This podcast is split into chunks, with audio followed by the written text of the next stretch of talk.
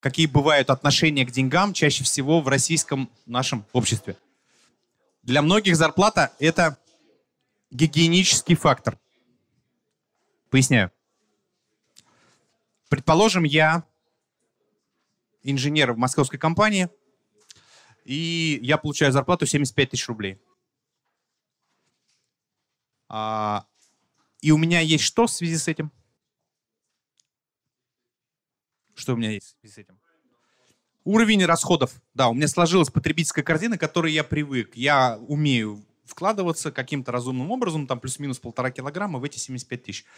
Что происходит со мной, если я нахожусь вот здесь? Например, я понимаю, что в этом месяце, потому что пандемия, потому что зарплаты сократили, я получу 50 тысяч рублей. Что происходит со мной? Стресс, да, большой стресс, много кортизола. Кстати, когда человек в стрессе, есть такой миф, что это мотивирует, это демотивирует.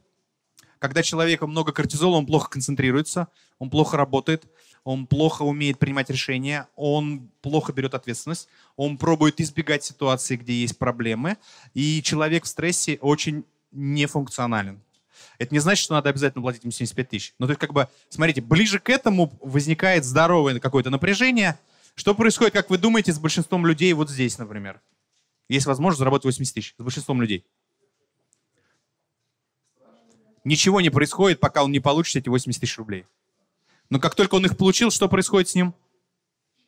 Формируется быстро у большинства людей, я говорю про большинство людей, новая корзина потребления, и дальше все то же самое. То есть игра в повышение зарплаты очень глупая тема. Почему? Конца края нету, вы просто извращаете поведение человека, но это не тот способ мотивации. Это не значит, что нельзя зарплаты там индексировать, это не значит, что нельзя зарплаты повышать. Я просто говорю, что метод мотивации через повышение постоянной зарплаты – это путь в никуда. Никакой мотивации нету. Пока он не получил деньги и не потратил, это не работает. Когда он получил и потратил, он не готов к предыдущему. Все, забудьте. Он считает, что он достоин. Это для большинства людей. Я сейчас говорю не про всех, но для большинства людей. То есть зарплата имеет гигиенический факт. Ну, зарплата является, выступает гигиенический факт для большинства людей. Под большинством, друзья мои, 80, 85 плюс. 80-85 плюс. Для многих, давайте так, для других, говорят их 10, говорят 5, кто 8, я думаю, что не больше 15, действительно деньги самоцель прям ориентация на то, чтобы получить максимальное количество денег, это самоцель. И многие здесь сидящие сюда принадлежат. То есть таких много среди руководителей. Это не хорошо и не плохо, это просто ваш, ну, ваш невроз, считайте. Все, прописали. Шучу. А, правда, такое есть. То есть есть люди, которых мотивируют деньги, но их подавляющее меньшинство. Споры идут на тему цифры 8-15%. А, для третьих, и таких очень много вот в этой группе, Главное, чтобы не ниже, чем у соседа. Главное, чтобы не ниже, чем у соседа. Перевожу. Да, выхожу я как инженер на лестничную площадку, и со мной рядом выходит Максим и Тимур. Закуриваем мы сигареты, и работаем мы примерно, мы не курим, так пошутили, а работаем мы примерно в, равных отраслях. И тут поднимается интимный вопрос за кружкой чая или пива. А ты сколько зарабатываешь-то? Я говорю, я 75. А если мне напротив звучит цифра 70, 77, что со мной происходит в этот момент? Я какой? Несчастный, да? А если прозвучит цифра 73, я какой? Я счастливый. Ничего не изменилось с точки зрения моих денег. Главное, чтобы... Почему принято и многие компании изучают медиана рынка? Для того, чтобы попадать в мотивационный фактор, да? То есть, такое медиана рынка? Сколько в среднем принято платить на этой должности? Кстати, очень интересные исследования. Ну, они не научные. Я их слышал тоже между ушей. А, если попробовать заплатить предложить зарплату выше медиана на 10% по окладу, то можно и получить качественно людей на, на 50, на 60% по скиллам лучше. То есть, да, все, подымая. Это не значит, что всегда так нужно делать. Но приподняв зарп, оклад, да, для квалифицированных должностей на 10% от медианы можно получить совершенно доступ к другому качеству людей. Совершенно. Другому качеству людей. Предупреждаю, она постоянно растет, также вам придется играть. А, то есть, чтобы не ниже, чем у соседа, очень важный фактор. И этот фактор, например, использует студия Артемия Лебедева. Вы, думаю, про этот миф уже слышали, да? Знаете, что у Артемия Лебедева насчет зарплат? Вы будете уволены в тот же день, как только кто-то, включая вашу жену, узнает вашу зарплату. Ну, по поводу жены я, может быть, преувеличил, но никаких разглашений зарплаты и обсуждений. Почему? Потому что это дизайнеры, кстати, дизайнеры — это какая культура по спиральной динамике, как вы думаете? Какая культура по спиральной динамике? Принадлежности. Большинство дизайнеров живут в культуре принадлежности. И если мы вместе с вами узнаем друг с другом в культуре принадлежности, фиолетовая культура, ну хотя очень образованные люди. Да-да-да, к сожалению, так. Бывают те, кто в успехе, бывают те, кто в согласии, но в культуре принадлежности подавляющее большинство. А, что они сделают друг с другом, когда узнают, что у кого-то зарплата больше, чем у меня? Ну, превратится это в клубок змей. И работать никто не будет, они будут обсуждать зарплату с утра до вечера. Поэтому было придумано такое правило.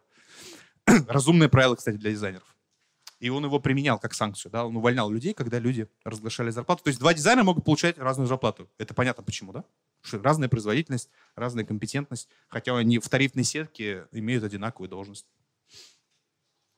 Четвертый фактор. А, у всех почти у нас касательно денег есть такой пунктик, чтобы практически все люди, главное, чтобы платили справедливо. Но тут возникает вопрос, что такое справедливо. Да? Ну хотя бы, чтобы это было понятно, согласовано с двух сторон. Вот эти вот моменты, да, заплати-ка ему там сейчас в этом месяце за то, что он был хорошим в позапрошлом, 50 тысяч работает очень плохо. Это несправедливо. И для того, кто получил эти деньги, он не понимает закон причинно-следственной связи. Конечно, ему приятно в этот момент. Но это дважды несправедливо и неправильно, и неэффективно по отношению к тем, кто об этом узнал и услышал. Очень несправедливо, непонятно. Непонятно. Про деньги все должно быть понятно. Деньги точно как один из мотиваторов работают. А, давайте попробуем теперь модель вот этой мотивации упростить. И предположим, что у человека есть три мотивационных органа, которые влияют на то, что ему хочется делать. Первый мотивационный орган — это желудок. Пусть это будет безопасность и комфорт. А, кстати, в кишечнике есть клетки, которые отвечают за принятие решений. А, если микробиоту депрессивного человека закинуть... Микробиот — это то население, которое у вас внутри кишечника. Там куча микроорганизмов. Закинуть здоровому человеку, он станет более депрессивным. Доказано. Лучше не проверять. И обратная ситуация. От здорового человека микробиоту закинуть депрессивного, он станет менее депрессивным. То есть состояние кишечника... Ну, сейчас мы тут метафору я просто раскрываю. Что такое желудок? Это оклад. Давайте теперь зарплату мы поделим на две части.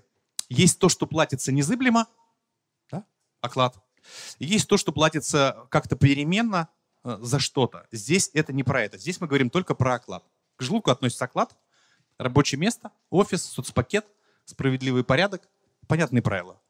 Вот это группа желудка. Да? То есть давайте вы сейчас прям себе на листочке поставите по пятибалльной шкале, насколько у вас все в порядке в компании с желудком на сегодня. Где пятерка, это желудком все прекрасно бесподобно. Ну, то есть тогда у вас должны быть хотя бы оклады в зоне около медианы рынка средней, либо чуть выше. Это тоже необходимое условие для того, чтобы поставить пятерку желудку. То есть поставьте оценку своему желудку на сегодняшний день, ну, то, что в вашей компании с точки зрения желудка.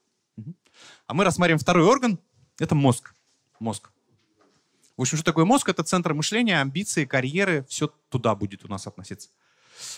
Это упрощенная модель, понятно. Э, что сюда можем отнести? Карьерный план, цели, ну, понятные ясные цели, которые я разделяю как сотрудник, те самые какие-то KPI, либо инструменты, с помощью которых я могу получить бонус к окладу. То есть переменная часть зарплаты. Первая подсказка, смотрите, оклад давайте рассматривать как такой фактор стабильности безопасности, а переменную часть рассматривать как э, центр амбиций и карьеры возможность саморазвития, возможность, возможность влиять на результат и полномочия и власть, которые я могу обладать. Поставьте по пятибалльной шкале, сколько вы поставите сегодня в своей компании а, за мозг. Мозг. Как у вас с мозгами в компании? Утекают или как? И последний орган — это сердце. Кстати, в сердце тоже есть нервное окончание, которое сильно влияет на ваше поведение. Не случайно люди, которые... Знаете, когда, кстати, между моментом увольнения ключевого сотрудника у собственника или у топ-менеджера и инфарктом есть прямая связь. Самое большое количество инфарктов происходит у них тогда, когда увольняется ключевой сотрудник, либо рядом с этим событием. То есть поместили в сердце, вырвали из сердца. Да, мы переживаем, в том числе сердцем. А, центр эмоций — это все, что касается смысла и чувств. Здесь сверхидея, отношения в коллективе, отношения с руководителем, признание заслуг, Интересная работа, коллектив вокруг. Поставьте пятибальную оценку от 0 до 5 своему сердцу. Сердцу. То есть, смотрите, первый момент важный. Не надо заниматься улучшением зарплатной схемы, не балансируя здоровье этих трех органов. То есть, переведу в конструктив. Занимаясь улучшением зарплатной схемы, попутно балансируйте здоровье этих трех органов. А, выводы из этой структуры. Если голодный желудок, плохо работает и мозг, и сердце. Перевожу. Если у вас грязные туалеты, оклад ниже гигиенического норматива в этой, в этой отрасли, не надо упираться в какие-то сумасшедшие KPI. Дело не там зарыто. Ну, то есть вам пока не до них. То есть пока человек себя не чувствует безопасным, он очень плохо работает, что бы вы ни делали. Доказательство очень простое. Если сейчас вам перекрыть кислород нам в этом помещении, что вы начнете делать? Да, засыпать и умирать. Ну, скорее всего, скорее всего, э, будет реакция немножко другая. Она будет агрессивная на тему выбежать, поменять место дислокации, ну, получить доступ к этому кислороду. Это будут первые попытки, они будут достаточно агрессивные. Вас не будет увлекать что бы здесь не было, даже если будет что-то там интересное, прикольное, кто-то умнее, интереснее, чем я, ради бога, вы будете решать вопрос безопасности. То есть пока не решены вопросы безопасности, люди не мотивируются никакими красивыми схемами. На всякий случай. Это не значит, что все надо класть на желудок. Но с голодным желудком, когда вы голодны, вас не затащишь на концерт. Скорее всего, вы захотите поесть. Если люди обожались, их мозги затуманены. Это обратная сторона медали. Да, если вы перекормили желудок, люди будут плохо работать, и дело не в зарплатной схеме. А, ну и в зарплатной схеме тоже. Что делают дикие оклады? Они делают вот этот самый эффект «обожались». Да? Его ничего не мотивирует. У него возникли дурные потребительские привычки, которые вы сами помогли ему создать за счет этого оклада. А, и он занимается всякой фигней неинтересной. Вы, кстати, замечали, что если сильно обожраться, то ничего не увлекает. Было такое? Да? То есть как-то вы там думаете, а, как сейчас, как, как это называется? Что пьют обычно в этих случаях? Я редко с такими случаями какие-то перевариватели, там усилители, выделители всяких ферментов. А, всегда развивайте и качайте мозги. Всегда. То есть, смотрите, в любой ситуации мозги а, имеет смысл развивать, но не, ну, не до безумия. Питание для мозга и сердца, а не ради желудка. То есть не надо кормить желудок для того, чтобы кормить желудок. Вы его ровно кормите до тех пор, чтобы включить, а, ну, чтобы могло нормально функционировать сердце и мозг. Я метафорами модели, пока понятно? Больной орган ухудшает здоровье двух других. Если у вас прострелен желудок, то неважно, насколько вы раскачаете свое сердце, простреленный желудок будет потеря всегда. Если язва у человека, то надо работать с язвой, а не заниматься лечением головной боли. Ну, какой-то такой терпимой головной боли. Вот когда язву залечили, тогда начинаем заниматься терпимой головной болью. Ищите динамического баланса между с учетом культуры и цели. Ищите динамического баланса с учетом культуры и цели.